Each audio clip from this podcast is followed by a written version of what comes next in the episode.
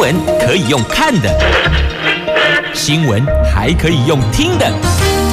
亲切的早安问候，专业的新闻分享，欢迎加入美英主持的 News Online，说新闻给你听。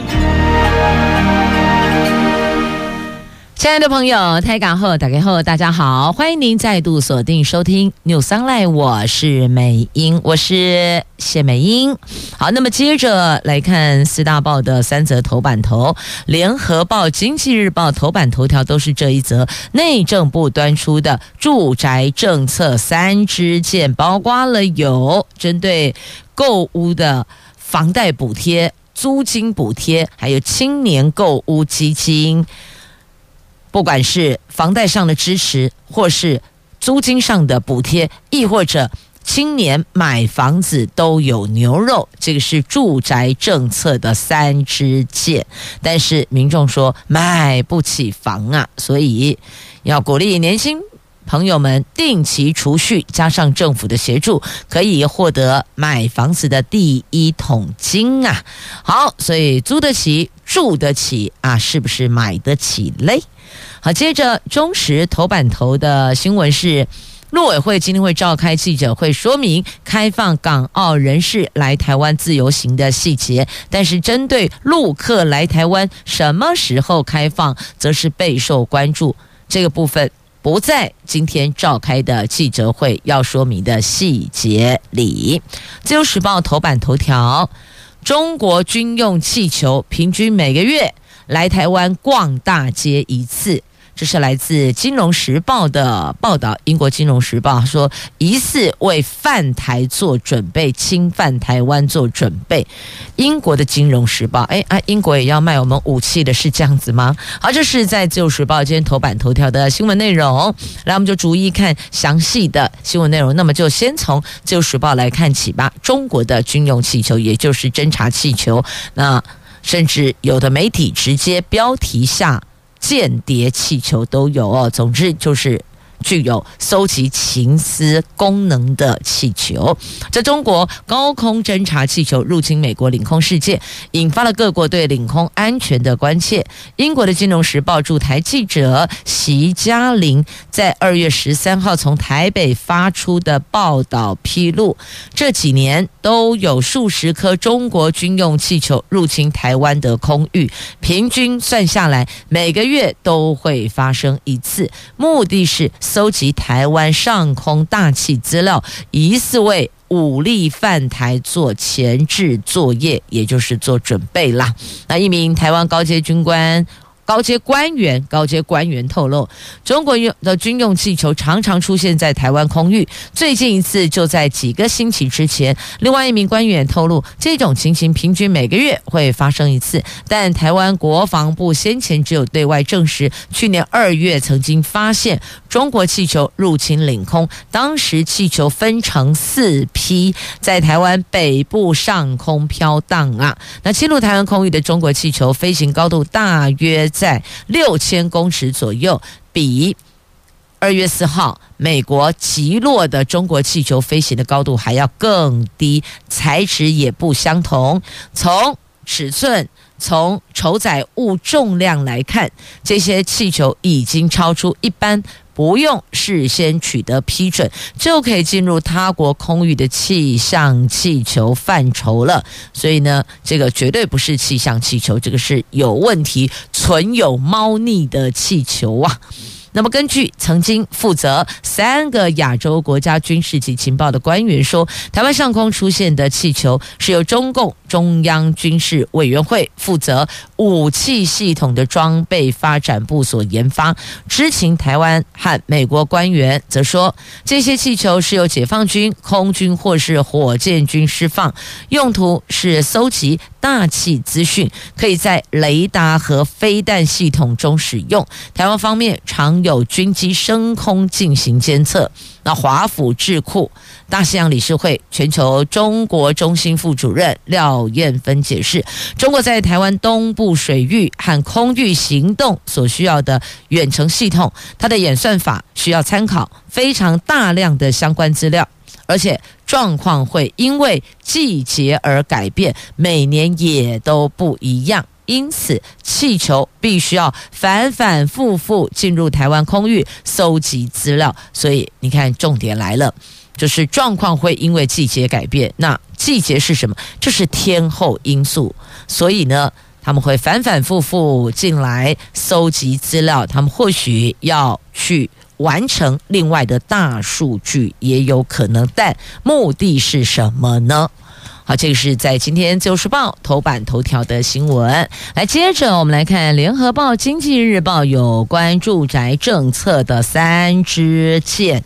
这三支箭分别有针对租房子的租金补贴、买房子的房贷补贴，还有青年朋友要储备购屋第一桶金，叫做购屋基金。可是这个“基”是累积的“基”，也就是你要定期储蓄。然后政府再给协助，你就可以有买房子的第一桶金啊！正因为房价居高不下，内政部长林佑昌昨天视察国家住都中心的时候，端出了住宅政策的三支箭。这三支箭包括了扩大租金补贴适用对象，第二个中产以下自用住宅贷款户支持方案，第三个建立青年购屋基金支持机制。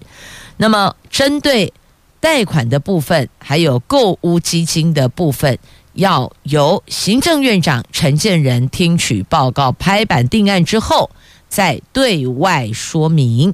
那立法院在这个星期五开议，预计下周表决处理有关全民发现金的疫后强化经济与社会韧性及全民共享经济成果特别条例草案。行政院会预计这个星期四拍板租金补贴二点零、社会住宅规划，还有。房贷利息补贴等住宅政策，那行政院长陈建仁说，要让民众租得起、住得起、买得起。但是呢，民众还是有质疑，真的能够买得起吗？好，那根据内政部的初步规划，房贷补贴对象是名下只持有一户自用性质购置住宅贷款者。不包含新贷户，同时要设排付条款，现年所得合计在一定的金额以内的朋友，才每个月定额直接拨款到符合资格者的账户，补助期限是一年，最多有四十万户受惠。但这项政策遭到外界质疑是截贫济地富啊。那林友昌说，很多民众在疫情期间受到经济影响，租金、房贷负担支出产生压力。政府短期方案希望能够减轻百姓负担以及压力，包括每年三百亿元租金补贴，还有中产以下自用住宅贷款户的支持方案，希望能够透过这些区块这三支箭，能够协助民众租得起房子。住得起房子，买得起房子，大概用意是这样。那么，针对社会住宅的部分呢，政府在处理高房价问题，涉及土地政策、住宅政策。未来社宅提供他们会逐年增加，但是如果只靠政府的力量还是不够的。内政部正在研议思考如何结合社会的力量，还有社宅的政策扩大能量。内政部也在思考要建立青年购屋基金。支持机制，这个目标就是希望能够让买房子意愿的年轻人可以透过自己的努力储蓄以及政府制度性的协助，可以在一定年限内得到买房子的第一桶金。而这项政策将稳定未来青年对长期购物的期待跟需求。那其实有许多的民众会觉得说，现在这个房子房价。越来越高，因为土地不会自己长出来，所以以长远来看呢，房价你说要往下跌的空间跟机会性是比较少一些些的。那基于这个状况呢，有些朋友就说不行，我一定要存好。自备款，我才要去买房子。然后美英就说：“你有没有发现，这个房价不会等到你存好自备款，然后再说欢迎光临来欢迎购买？所以啊，其实有一个想法，大家可以先参考看看了哦。既然就算政府出手，房价还是 hold 不住，不可能倒退撸嘛。它只要不涨，就已经是奇迹了。所以呢，做法应该是：你现阶段有多少能量，你先买多大坪数的。届时你用换屋的方式，用这样的概念，至少你保住了那一块，不要被贬值。其实大概这个概念，这个逻辑就是这样。如果你现在，你你攒来攒去，算来算去，哦，我大概只能够买这个套房好，或是这小平数的两房也无妨。就是新婚夫妇、双薪家庭，你觉得两房的每个月的房贷是你可以负担的，你就不要说我一定要等到我三房，我准备好储蓄到三房自备款，我再去出手买房。没有，两房先来。孩子还小，两个人可以租一间房间，亦或者你一个孩子刚好这个父母一间，小孩一间嘛，类似这样的概念，就不能够等到那个时候，等到那个时候你抬头一看，你会发现房价又跳掉了。所以哦，只能够先购置小平数，就先购置小平数。单身的朋友也不妨可以考虑套房，也是可以思考，你把它当做一种储蓄的概念，先攒着来。届时用换屋的方式，把手上的小平数的房子脱手，再去卖平数比较大、适合您那个时候需求的空间的住宅，或许这样子比较不会让你觉得快要喘不过气来，好像在跑马拉松，一直跑一直跑都觉得追不上哦。那跑久了也是会很气馁，也是很灰心的哦。那民众的心声就是付不出头期款，确实头期款应该这么说吧，就是购物的自备款了。大概从签呃定签到交屋，应该基本上来讲是三成，但有些。地段还是要银行有不同的评估哦，maybe 只有到六六六成五，有的地方可能可以贷到七成，所以呢还是有一点点的差异。因此，那个前面的自备款的部分，政府就说了哦，来，青年朋友有一个购屋基金哦，基是累积的基哦，这青年定期储蓄。加上政府协助，就可以有买房子的第一桶金啊！这个是政府所丢出来的第三支箭。好，那到底这个三支箭都到位之后，民众是不是真的可以租得起、住得起、买得起呢？好，这个是在节目这一段邀您一起来关心的。那么，因为今天是。西洋情人节，所以啊，在今天的节目当中，不管我们什么新闻内容，送的歌曲都是会跟情有关系的。接下来我们看的是，在今天中时头版头条，联合经济在头版下方有关港澳人士来台湾自由行的开放。有人说这是观旅的春暖花开了吗？那。海陆新人士今天就定位国台办表态，愿意协助台湾的农渔产品恢复输往大陆。陆委会昨天晚上宣布了，今天二月十四号上午将会召开记者会，正式的宣布开放港澳人士来台湾自由行的时间规划。据了解，开放港澳自由行的时间点可能会落在二月二十号，确切的时间。今天对外宣布，去年台湾十月边境全面解封，恢复免签证待遇，后来更取消入境人数的限制，但是到现在都没开放大陆人士以观光。港澳人士以自由行的方式来台湾，陆委会在今天上午十一点会举行记者会，正式的宣布开放港澳居民来台湾自由行，也就是港澳人士他可以不用以跟团的方式来台湾，生效时间大约在下个星期一，也就是二月二十号，所以不用团进团出，他可以自由行。那对此，旅游业者。拍手叫好，有利百工百业复苏。他们说很好，终于开放了，总算春暖花开了。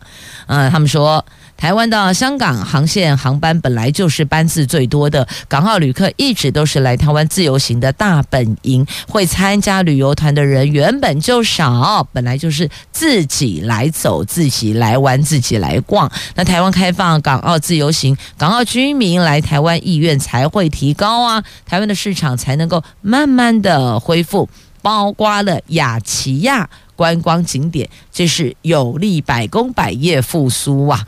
好，那还有海基会的副董事长、前陆委会的发言人邱垂正哦，他在陆委会的记者会上说，恢复港澳人士或是这个大陆人士或是台湾过去的两岸人员往来，健康有序交流是政府的既定政策，未来将考量。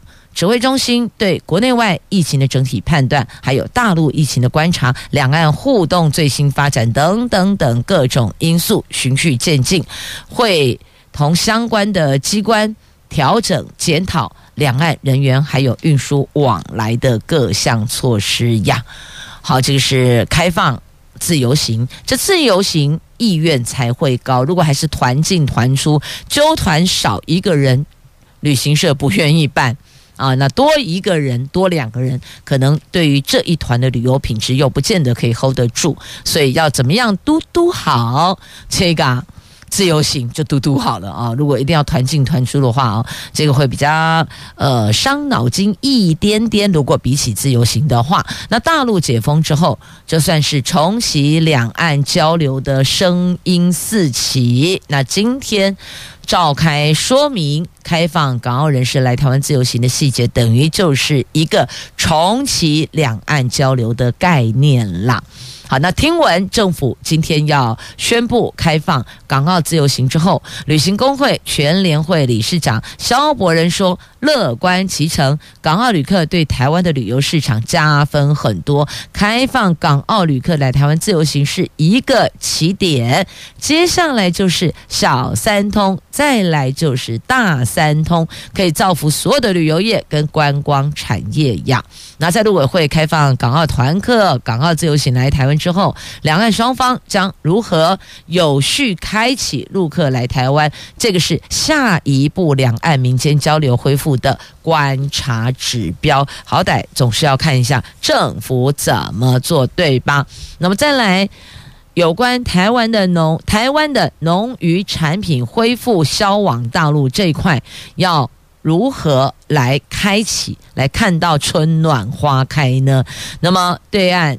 只说了，国台办说了，他们愿意协助台湾的农渔产品恢复销往大陆，但这个细节还有待后续再去沟通。因为国台办就说，多年来他们都是秉持两岸一家亲的理念，采取措施缓解台湾农渔产品丰产滞销的困境，协助拓展大陆市场。台湾基层民众。获得了实实在在的好处，可是问题是，你们话差起来就差起来呀。那台湾的农渔产品去哪里呢？所以，什么叫做获得了实实在在的好处？获得好处的另外一面，不也就是另外一种忐忑跟风险吗？它是一体两面的呀。好，就看。接下来他们怎么做了，是吧？不要只听人家说什么，重点是他做了什么，这个才是关键所在呀。好，这是在今天三大报头版版面都有报道，只是中时放在头版头条，联合经济放在头版下方。好，这个是在媒体今天特别拉出来啊，不知道听到这个你有没有心情稍微好一点点呢？但至少，呵 呵至少，至少有事。跟之前的状况比起来，有释出一些些善意，感觉是往好的方向前进啊。接着我们来看《自由时报》头版版面，还有这一则新闻呢、哦。这国营去年第四季对中国曝险占比降至百分之二十六了，季减超过千亿元哦。这金管会最新统计出炉，去年第四季底国营对中国曝险金额是一兆零七百五十七亿，曝险占净值比重降到百分之二十六，双双创下有统计数字以来的新低。而对中国曝险，除了国营中国分行据点，还包括了有国际金融业务分行，还有海外分行。计算项目是授信、投资以及同业拆借等等。金管会从二零一三年第三季底首次公布这项统计，当时国营对中国曝险金额是一兆两千零三十亿元，曝险占比大概是百分之五十一，已经过半喽。那随着国营净值逐年扩大，到去年第四季最新数据，对中国的曝险占比几乎是腰斩的，因为本来是百分之五十一嘛，那么到去年底是百分之二十六，那不就是差不多算是腰斩了吗？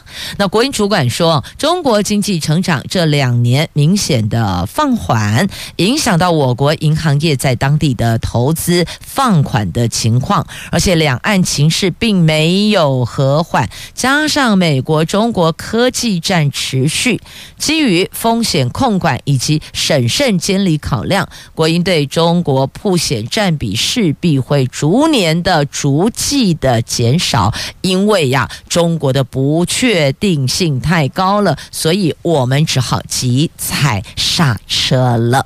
好，这个是在今天《自由时报》头版版面的新闻。接着我们来看《中国时报》头版版面的新闻：大师一路好行。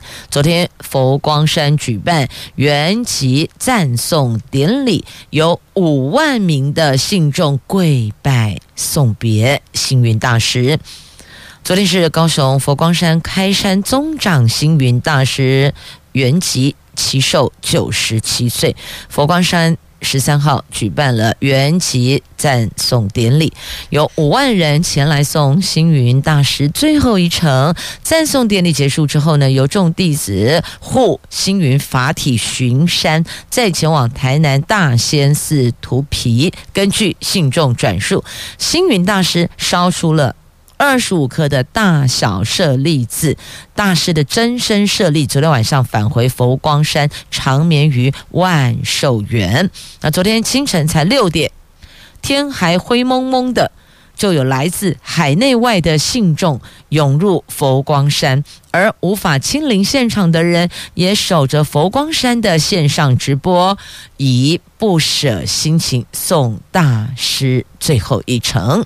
赞颂典礼九点开始，蔡总统亲赴佛光山颁赠褒扬令，国民党主席朱立伦则颁赠国民党最高荣誉实践一等奖章，高雄市长陈其迈颁发高雄市荣誉市民证书，佛光山住持心宝和尚代表致此，感谢群众远道而来缅怀星云法师，相信法师很快就会乘愿再来。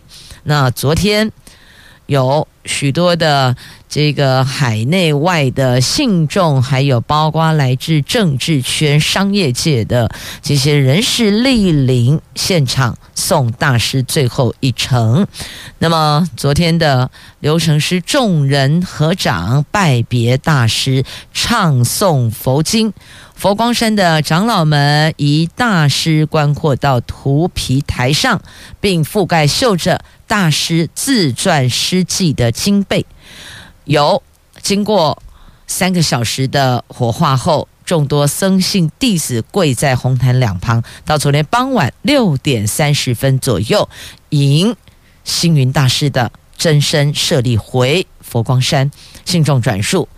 星云烧出二十五颗大小舍利子，但由于大师生前遗嘱提及我没有舍利子，所以星云舍报前出版多达三百六十五册的《星云大师全集》才是大师留下的法身舍利子。这个是昨天送赞赞颂送赞典礼，哎，送赞典礼的过程。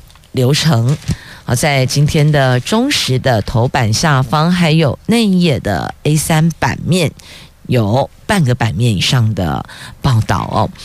好，这众信众跪拜送别大师，他把佛光山当自己的家。大师一路好行。来，接着我们看《自由时报》头版版面，还有这则新闻呢。这确诊者有机会免隔离了。这疫情趋缓，即二十号开始，室内可以不用戴口罩。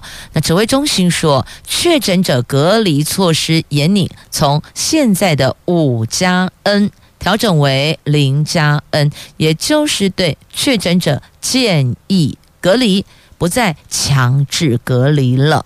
那另外呢，持续疫苗催种，今年疫苗仍由公费负担，部分国家已经将 COVID-19 视为一般流行性疾病，我国也正在严令轻症者不再通报。那三大工作将参考国内外疫情，请专家研议，在适当时机宣布放宽。那整个疫情从发生到现在三年多了，确诊者都必须要强制隔离。最早的时候隔离十四天，后来放宽到目前的五加 N，隔离五天加七天自主健康管理进入。林加恩后宣告，曾经影响民众生活很大的强制隔离措施将走入历史了。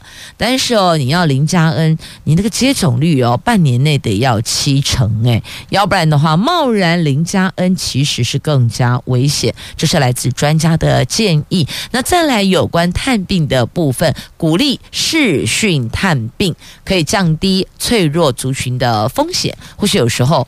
我们是觉得说一定要去探视，但你有没有想到，站在病人的立场来看，他现在的抵抗力是很脆弱的，所以我们的好心会不会增加他在病情上的负担呢？我想这个是我们必须要去思考的，不要因为您的关心、您的关怀、您的好心而让病人在这个区块的风险增加了，所以呀。用视讯探病其实还蛮可行的，我们就用视讯啊，关心啊，讲话啊，呃，询问，而且视讯那个画面也可以让关心的亲友看到他的现在精神状况、体能状况，亦或者如果有些这个呃伤口复原的很不错，让你安心一下，也可以透过视讯可以一览无遗。那再来还有专责病房的开设比例建议也要放宽，这些都是来自专家针对疫情发生以来到现在有比较和缓，提出了一些要再放宽的注意事项的建议。好，这是在今天。自由头版版面内页的 A 九生活新闻版面的报道，详情你就自行翻阅了。来，接着我们再来看啊，这个大陆大学对台湾招生简章出炉了，有多所景点。顶尖的大陆大学早在一月份上旬学测考试之前，甚至在去年年底，他们就提出二零二三年对台湾招生的门槛，而且不少顶尖大陆大学开出了招生名额是二十人起跳，像南京大学甚至超霸气的，一口气开出六十个名额。不过，那到底能不能够招好招满？专家认为，暂时还不是太乐观，主要原因包括中共政权跟台湾年轻人价值观难以呼应，还有到对岸求学的交通成本还是高的，以及政府并不鼓励台湾学生到大陆求学呀。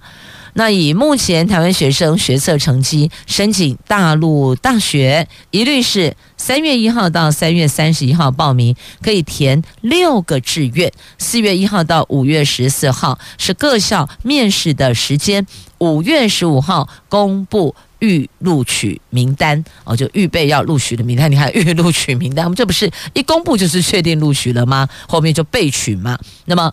他这一些学测上有要求，譬如说要四科达到顶标的，或者要国英数三科达到顶标的，那亦或者他有一些不同的科目的要求，所以呢，他并不是你递件申请就可以，他还是有一些基本的要求，就是学测上的要求。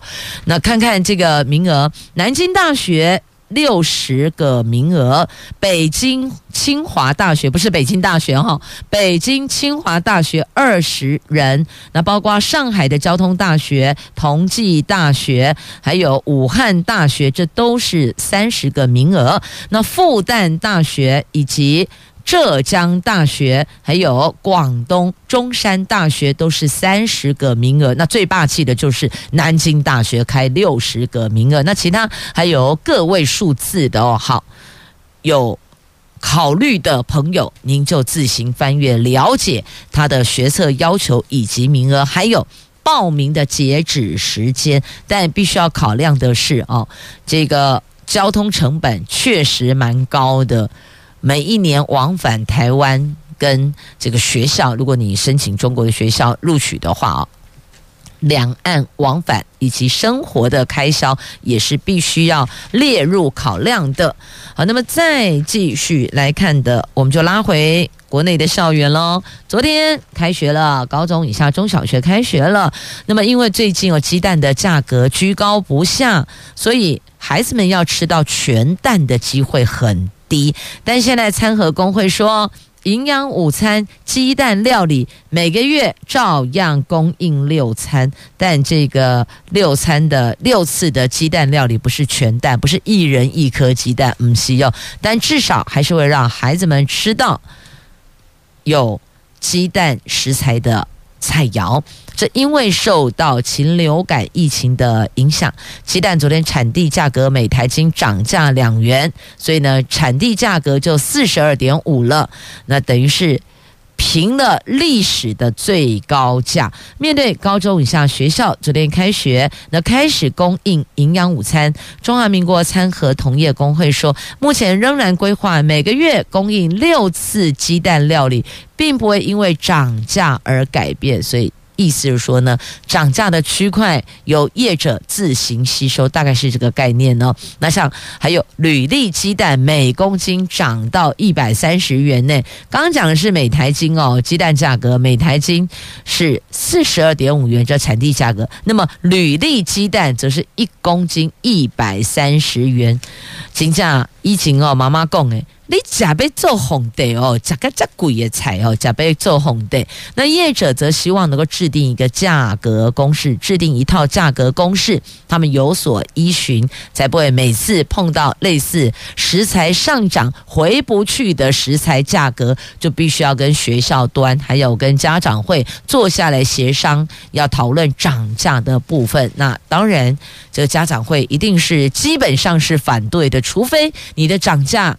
有待配套内容，譬如说我每一餐要涨五块钱，举例了哦，每一餐营养午餐涨五块，但是相对的，我多提供一次有机蔬菜，亦或者我提供这有机水果，就有机蔬果，类似像这样的，你你也得要也得要有一些增加的项目出来。当然，我们知道很多食材都涨价，但你也得相对拿出诚意哦，所以这。营养午餐的团膳的业者跟学校大概就这些事情，跟家长会就这些事情会在近一步的沟通。那现在餐盒工会他们先释出善意，反正每个月还是照样供应六餐的鸡蛋料理，只是哦不知道哦这个六次的鸡蛋料理会不会点兵兵不少，个个都受伤嘞？也就是说呢，有鸡蛋。可是你爱不会就顾，你知道看到鸡蛋藏在哪里？大概类似这个意思哦，量多量少的概念，所以没有讲吗？啊，并没有说我的鸡蛋料理，我鸡蛋占一半或占三分之一的食材，并没有说没。好了，至少至少孩子们还是吃得到鸡蛋哦。其他的部分可能哦，这爸爸妈妈、家长哦，阿公阿嬷就要帮孩子们再把这个可能短少的营养。补回来的，但也不要补过头哦。这年头的这个小壮丁还蛮多的哦，所以呢，还是得适度啊。好，适度的还有什么？开车的速度你也得适度在速限内，要不然的话，第一个危险，第二个荷包会缩减。为什么呢？红单会报到。好，来看台六十一线西滨快速公路。这条路是全台湾最长快速道路，全程免收通行费，还有无敌海景映入眼帘。用路人戏称啊，穷人高速公路丢底家了，欣赏无敌海景还不用付费哦。但是哦，有个状况诶，事故连年攀升啊，这不符交通部对幸福公路的称号。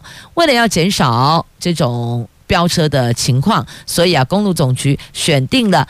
八里三至林口交流道等，这有三个路段，调降二十吨以上重车、全联结车、半联结车，还有一引车的最高速限，从时速九十公里降到八十公里。三月一号实施，违者罚三千到六千罚锾哦。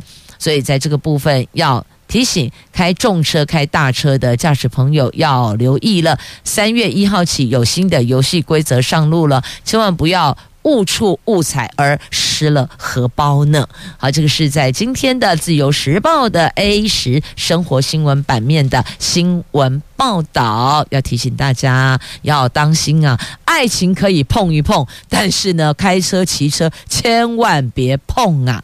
接着，美英要带你来关心的是。电跟水的问题，先来看电价。在今天《经济日报》头版版面有报道，《中国时报》A 四版面有报道，电价上涨压力大，三月份要开会喽，估计要涨三。成不是三趴，是三成，是三十趴呀！蓝营批能源政策失败呀，和二厂将在三月初议，所以也有在野党忧心，恐怕导致电价高涨。绿营则回呛，去跟侯市长沟通。好，这到底怎么回事？这费率审议备受关注，有四个版本。第一个。动涨卖 K 给第二个民生工业一起调，第三个只有调升工业用电，第四个只有上调大户的费率，所以这四版本选一个，四选一。选择题来了。去年受到俄罗斯乌克兰战争的影响，国际燃煤暴涨，台电全年大亏的两千六百七十五亿，电价上涨压力是蠢蠢欲动。电价费率审议会预计三月下旬开会决定，今年四月到九月的电价是不是要调涨？那各界对于电价调涨版本都有很多很多的猜想啦，所以这四种情境都列入盘算内。刚刚提到的。第一个动涨嘛，第二个就是民生跟工业都一起涨价，第三个是民生不涨，只涨工业，第四个是只涨用电大户，这四种选项都进入选择这个盘算之内哦。执行人士说，台电已经拿到政府的一千五百亿元增资及超征税收补助，大概五百亿，再考量到近期物价民怨。明年总统选举，还有国际燃料价格走跌。冻涨确实最不容易引起民怨，但是政府恐怕得再花预算缓解台电在财务上的压力，并且被批评这个就叫做全民买单。所以这全民买单到底公不公平？当然不公平啊！有人是民生用电的小户，他可能每个月的用电 maybe 甚至连基本度数都没有超越。那有人是用电大户，所以你说最后。用政府补贴，这个似乎有欠公允啦。那当，台电有说了，哎，我们现在台湾的电费是远远低于国际的，咱是熊熊的，用最便宜的电费在享用最好的电力服务。哎，但是电力服务有最好吗？请问常常有人跳电吗？有没有常常跳电、停电、断电？还有不来电的哦，自己请举手了哦。好，这个是有关电力电费要涨价的话题。接着我们再来看水，水情告急了。南安高坪三月开始治理，要开治理会议，因为曾文水库啦、乌山头水库蓄水率都不到三成，哎，南化还剩百分之五十六，估计。这三座水库是可以现在撑撑撑撑到五月底，但是五月底之后呢，如果再不天降甘霖，恐怕就告急，就见底了。这南台湾水情告急，十三号就昨天了，蔡总统再到高雄视察高屏溪的水情，指示强化抗旱水源，而且透过区域治理去调度水资源。高雄市长陈其迈说，三月将召开南部治理平台会议，解决用水的问题。那南水局说，增温水库乌山头水库合计蓄水率只剩下百分之二十七点四八，南化水库剩下百分之五十六点零七，这三座水库。剩下的水量估计可以撑到五月底。梅雨季来临啊！但是现在气候变迁，也不知道五月底梅雨到底要不要来报道。他也可能心情不美丽，给你延后来，也有可能，也有可能心情太美丽，提早报道，会不会这样？所以提早报道，我们当然是觉得好的，但现在就是怕哦，他万一延后报道的降雨状况不乐观呢？天没降，大甘霖嘞，怎么办嘞？那还撑不撑得下去呀？好，听到这些新闻，你会不觉得心情就觉得似乎感觉好像变得不美丽？的是吧？没关系，待会还有美丽的新闻跟你分享。不过呢，看到美丽新闻分享之前，还有一则这个社、算是算社会新闻吧。哈，好了，自由时报头版下方来看，这座天下第一间台北监狱怎么了？北监有七名杂役人员竟然用邮包夹带八只手机，这到底发生什么事啦？台北监狱经传，两个舍房有七名收容人，疑似利用邮寄包裹夹藏智慧型手机等违禁品，顺利的偷渡到狱中使用。那北监戒护科这个月十号接获检举，当天晚上先将收容人区隔之后，进行大地震突击安全检查。查扣了八只手机，初步清查涉案的七名收容人都担任杂役工作及服务人员，平常协助登载进件文书资料等等。那从去年底陆陆续续透过包裹夹带违禁品进入台北监狱，已经排除集体约定夹带，正逐一厘清来源与流入的方式，要防范相同事件再度发生啊！这有涉案的七名收容人都曾经有的。担任过杂役工作，有的是服务人员，所以这到底有没有绝对的关系嘞？那至少现在先初步排除集体行动，逐一去厘清到底怎么回事。这些手机的来源是要给谁？就等于说来源跟去处你都必须要去厘清。好，那么接着带您美美心情的来看喽，搭百年蒸汽火车由。隐藏版路线的旅游，你觉得好不好呢？这是阿里山花季的限定游程。这花季三月十号登场，而最受瞩目的林铁森林铁路三十一号蒸汽火车游程，昨天公布了，导览员将引领游客搭乘百年国宝三十一号蒸汽火车，覆挂仿日本皇室贵宾打造的台湾快木车厢，游赏。林铁就森林铁路的隐藏版旅游路线，缓行通过柱山线，让游客拍摄广阔的大湾轨道以及大湾岩桥，以及沼平线阿里山派出所前最著名的赏樱点，叫做超级星光大道哦，等于说也是准备好着来的。三月十号，磨刀霍霍，欢迎大家搭百年蒸汽火车游。阿里山森林铁路的隐藏版旅游路线呐，好，这个心情有变得美丽一点点的？有，再来看一下啊，这逛大街不是只有中国的侦察气球，在全球各地逛大街，我们在路面上呢还有杨妹妹逛大街，这体验杨妹妹逛大街，亲近的奔羊节快登场了，在这个礼拜五要举行。奔羊节活动，这今年民国一百一十二年会有一百一十二只的颗粒带萨福克绵羊组成的绵羊大军，他们会走上台十四甲线合欢山的公路，让游客体验跟羊妹妹逛大街的乐趣啊！这羊妹妹应该还好哦，也可以过去拍照，但是不要拍打他们哦，会把他们给吓到呢。好，这是在今天节目最后邀您一起来赏玩的。